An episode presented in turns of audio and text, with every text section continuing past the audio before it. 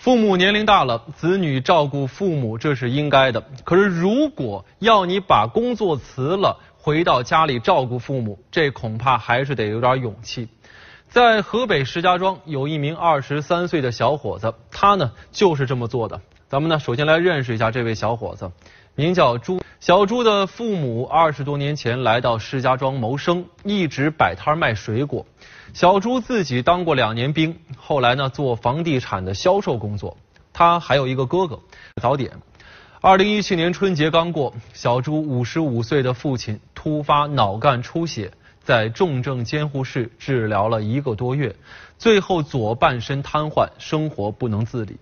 而父亲的治病呢，也花了好几十万元，不仅花光了家里所有的积蓄，还让他们背上了外债。出院之后，每个月的药费还要将近两千块钱。为了省钱呢，朱天才和父母搬到了廉租房里居住，晚上都只能挤在一张床上。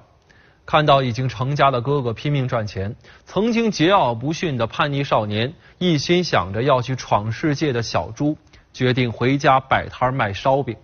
于是呢，连炒鸡蛋都会炒糊的他，硬是跟姑父学会了做烧饼。从此呢，每天早晨的四点半，小朱就起来和面做烧饼，一直干到晚上九点多。中间呢，他和母亲轮流看摊子，照顾父亲。为了让父亲更好的康复，小朱呢还在烧饼摊旁边的一个板房里面做了一个简易的双杠，每天呢一起锻炼个一个来小时。小朱原来有一个女朋友，父亲病倒之后，他不愿意连累对方，跟他分了手。小朱说：“他最大的心愿就是父亲能够快点好起来。